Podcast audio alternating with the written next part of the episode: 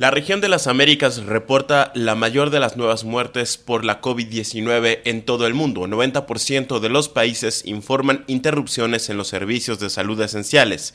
La pandemia exacerba los obstáculos que enfrentan las mujeres para ejercer sus derechos. Necesario prevenir campañas de difamación contra periodistas que mantienen informados sobre COVID-19. Estas son las noticias de la ONU.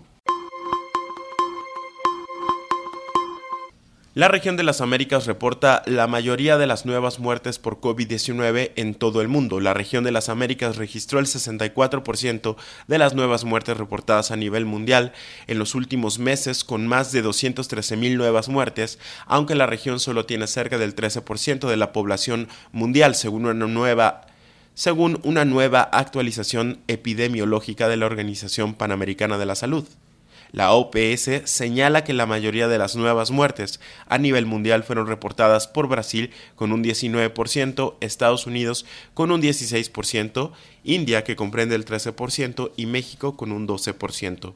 El número de casos en todo el mundo ha aumentado un 158%, con unos 14 millones de casos adicionales desde la actualización de la OPS publicada el 23 de junio. Las muertes aumentaron en un 72%, lo que suma unas 300.000 muertes adicionales. 90% de los países confirman interrupciones en los servicios de salud esenciales desde la pandemia COVID-19. La Organización Mundial de la Salud publicó una encuesta indicativa sobre el impacto de COVID-19 en los sistemas de salud basada en informes de 105 países. Los datos recopilados de cinco regiones durante el periodo de marzo a junio de 2020 ilustran que casi todos los países, 90%, experimentaron interrupciones en sus servicios de salud y los países de ingresos bajos y medianos informaron las mayores dificultades. Los países experimentaron en promedio interrupciones en el 50% de un conjunto de 25 servicios de seguimiento. Las áreas de las que se informó con mayor frecuencia incluyeron diagnóstico y tratamiento de enfermedades no transmisibles, planificación familiar y anticoncepción, tratamiento para enfermedades mentales, diagnóstico y tratamiento de cáncer, diagnóstico y tratamiento de malaria, detección y el tratamiento de tuberculosis y el tratamiento antirretroviral.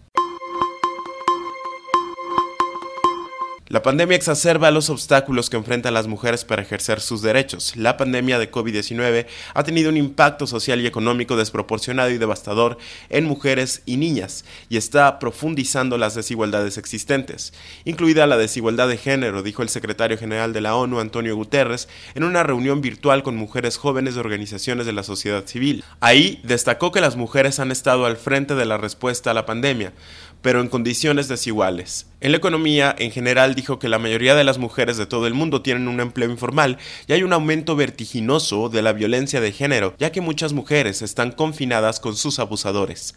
Antonio Guterres hizo énfasis en que la pandemia está exponiendo y exacerbando los obstáculos considerables que enfrentan las mujeres para lograr sus derechos y desarrollar su potencial. El progreso perdido, dijo, puede tardar años, incluso generaciones en recuperarse. Necesario prevenir campañas de difamación contra periodistas que mantienen información sobre COVID-19. En un evento paralelo en Ginebra sobre la libertad de prensa y las libertades de expresión, Michelle Bachelet, alta comisionada de las Naciones Unidas para los Derechos Humanos, señaló que en los últimos meses Tendencias de censura, represión, amenazas y ataques en contra de periodistas se han intensificado en el contexto de la pandemia mundial. En varios países, dijo, la creciente politización de la pandemia y los esfuerzos por culpar de sus efectos a los opositores políticos han dado lugar a amenazas, arrestos y campañas de difamación contra periodistas que mantienen información basada en hechos sobre la propagación del COVID-19 y la idoneidad de las medidas para combatirlo. Estas medidas incluyen el cierre de oficinas de medios, el cierre de sitios web, el cierre de Internet y otras formas de censura, así como el arresto arbitrario y detención de periodistas en centros de detención peligrosos y abarrotados. Destacó que es necesario dejar muy claro que estas acciones dañan la salud pública, perjudican los derechos humanos y la democracia. Reportó para Naciones Unidas Luis Arroyo.